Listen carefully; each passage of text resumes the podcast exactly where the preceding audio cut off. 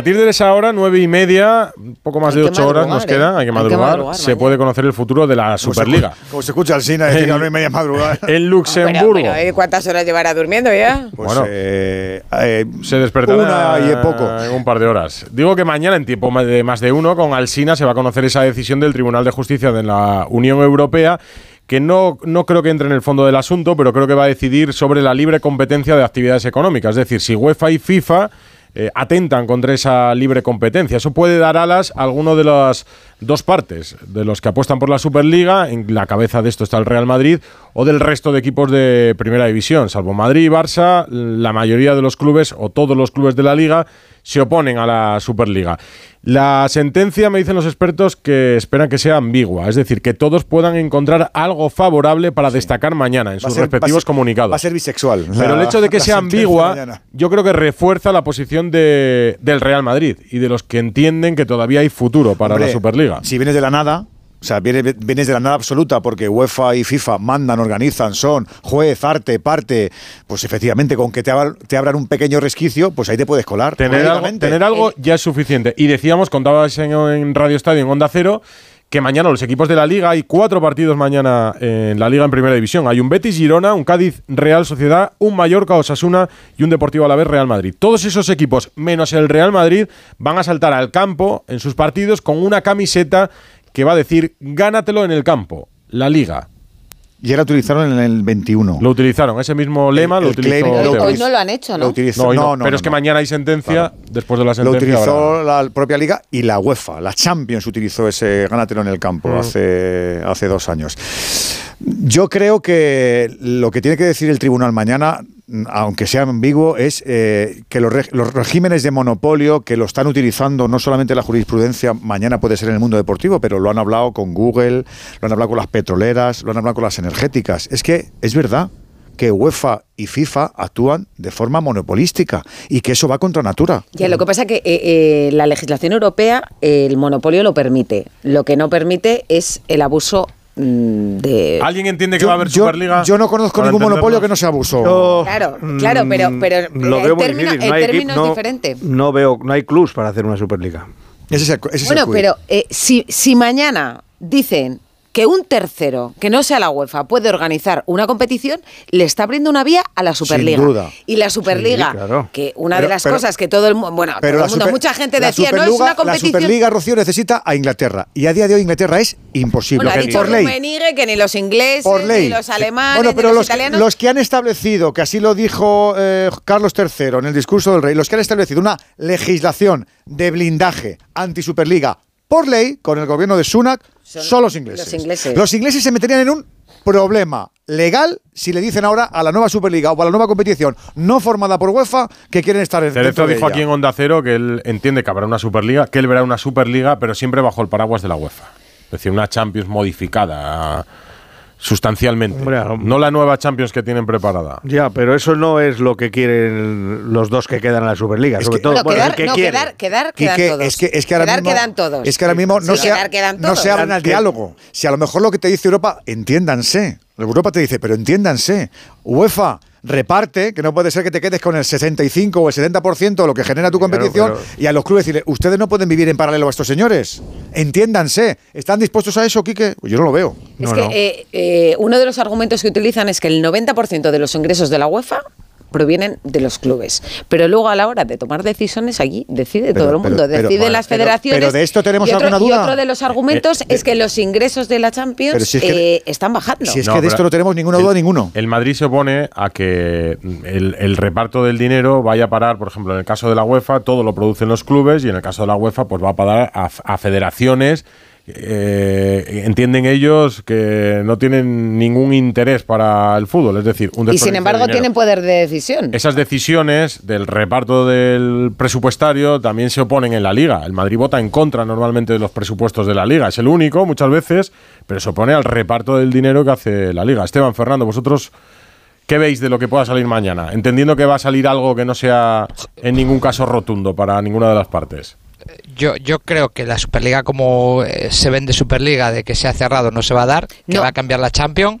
No, no, no, no, no, habrá- pero, pero la, perdona, perdona que te corrija, porque la Superliga, el primer proyecto era un proyecto cerrado, pero la Superliga ya ha explicado, porque lo explicó El a CEO el de este año, No, y el- eh, el Ben viernes. Vale, vale. El viernes. a principio, en febrero creo que fue, Vale. y esta semana otra vez, Entonces- que, que no, que no es cerrado, y que no van a ser 12 clubes, que son 60, 60. y que hay, eh, Entonces, y es que una hay, Champions es una competición abierta, ya modificada, y donde mandan los clubes, Y me- son los que generan bueno, el dinero. Y me, y me llevo el dinero yo. Sí. Claro. Claro, Eso hombre. que lo eh, genero, eh, por otra lo- parte, Lo que ¿no? está, bueno, lo que está forzando, creo, es a la UEFA dar un golpe de timón para repartir mejor el dinero o más dinero, Bueno. o generarse paralelamente una competición, pero no la, no el, no el, el embrión que era esa Superliga NBA. Eso creo que No, no, lo vamos a pero ver eso nunca. ya hace mucho tiempo que no que está fuera. Bueno, pero es algo que hubiera gustado, creo que, que era el embrión original. Quique. Sí, sí, Lo que claro. pasa que que- querían empezar por que- ahí, pero vieron que ahí se vol- revolcaron todos contra ellos y dijeron, bueno,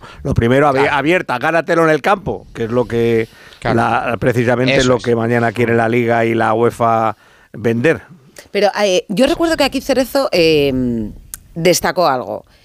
Y es que ellos se habían salido, entre comillas, de, de la Superliga Por la amenaza. Porque les amenazaba la UEFA. Claro. Entonces, si mañana la sentencia del Tribunal Europeo dice que la UEFA no puede ser, la, o sea, que puede no ser la única que organice ahora, competiciones, hago- que hay unos te terceros hago- que pueden organizar Te hago una competiciones, pregunta, la. UEFA ya ¿Por no puede por. Vale, por qué, qué. Florentino, por qué Florentino Pérez, que es el ideólogo de la Superliga, sedujo a todos los clubes? ¿En qué le sedujo? En lo económico. Claro, efectivamente. En que nosotros generamos la Ce- pasta y la, y la gestiona la UEFA. ¿Os acordáis los dibujos animados donde aparece la- la- el anagrama del dólar en los ojitos? No, pues Cerezo vio allí, madre mía, madre mía, el, la- el maná y el Barça ya la- no te cuento. La forma de crecer para el Y Atlético la de Madrid y de cerrar muchos de los problemas de los proyectos que tiene en marcha es esa. es aumentar los Claro, ingresos. es que La que pero la misma razón que tiene la UEFA para no que- querer cambiar nada. Yo, vosotros generáis el dinero Claro, y yo pero lo, lo que dice- reparto lo- como lo que yo quiero y lo gestiono no, pero como lo que, yo quiero. lo que mantienen los clubes, eh, por decir el Real Madrid, que es quien lo encabeza, es que esos ingresos los generan los clubes por sí mismos, que serían capaces de generarlos por sí mismos sin la organización, sin el paraguas de la UEFA.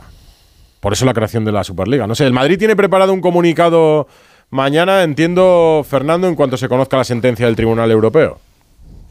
Sí, porque ellos entienden que, que algo van a ganar en todo esto. Eso es, eh, es indudable. Pues a lo mejor a las 10 de la mañana ya tenéis un comunicado, o a las 10 menos cuarto, en cuanto salga la sentencia de ese, de ese tribunal. Em, ¿Cuánto puede ganar un club máximo una temporada por la Champions? Ochenta y tantos, ¿no? El no, Madrid- no, no, no, más, es- más. El Madrid no, no, llevaba no, no, 42 sí. o 43 No. Era los 100 ya. No, no, 100. no, no. Ranking de ganancias hasta ahora. Os lo cuento yo si os parece. Ranking de ganancias hasta ahora. Y no hemos disputado los octavos de final. Hay muchos conceptos. En este ranking falta el market pool. El Madrid hasta hoy día lleva ganados en Champions casi 80 millones de euros. Casi 80. Esta temporada. Esta temporada A día de hoy, ¿no? casi 80. Cuatro más que el Bayern, cuatro más que el City, nueve más que el Barça, nueve más que el Atlético de Madrid, ocho, ocho en concreto, eh, 16 más que el PSG y que el Oporto y que el Borussia y que el Arsenal y 21 más que el Nápoles. Eh, Yo creo que el Madrid en esta temporada, si llegara, por ejemplo, otra vez a la final de la Champions, y ya no te digo ganarla o perderla, llegar a la final de la Champions, el Madrid se podría colocar en 120 millones de euros. Es una buena cifra. El Madrid entiende que con la Superliga podría ganar el doble. O más, Fernando, o más. En Sí, fin, pero estamos hablando de 250 millones por temporada. Pero es que si Y sin, mañana... neces- y sin necesidad de ganar la, la- la competición, porque aquí evidentemente el Madrid ha ganado todos los partidos y eso es, pues si son 2,6 por 3, 18, pues, pues eh, lo que te digo, ha ganado 18 millones de euros solo por ganar los seis partidos, más por clasificarte, más casi 80 millones lleva ganados más.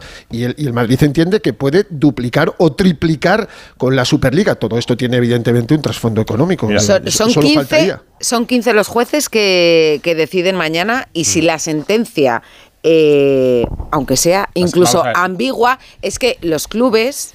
Aunque no arranque la Superliga ya, es que va a obligar a un cambio, porque los clubes le van a decir a la UEFA, oye, porque los clubes se van a sentir más poderosos. Es como que si tú no nos das lo que queremos, podemos organizar otra competición. Es decir, la esencia del nacimiento de la Superliga. Es la publicación de la sentencia que, como ya han debatido, pues ya va. la sentencia tiene que estar ya firmada y tiene que estar ya redactada, vamos. Mira, dice Antonio Aguilar, que está escuchando Radio Estadio, el director de YouSport, que, que ma- matiza que el tribunal no va a analizar la nueva Superliga, que se va a limitar al proyecto inicial. Es decir, que no va a haber una versión 2, que la versión 2.0 no es objeto de análisis por el Tribunal de Bueno, es que Justicia de la Unión Europea. real- Es que- realmente es que el este- formato del este- tribunal tiene que dar igual, ¿no? Pero es que además este, este juicio no es eh, no, no se juzga la Superliga.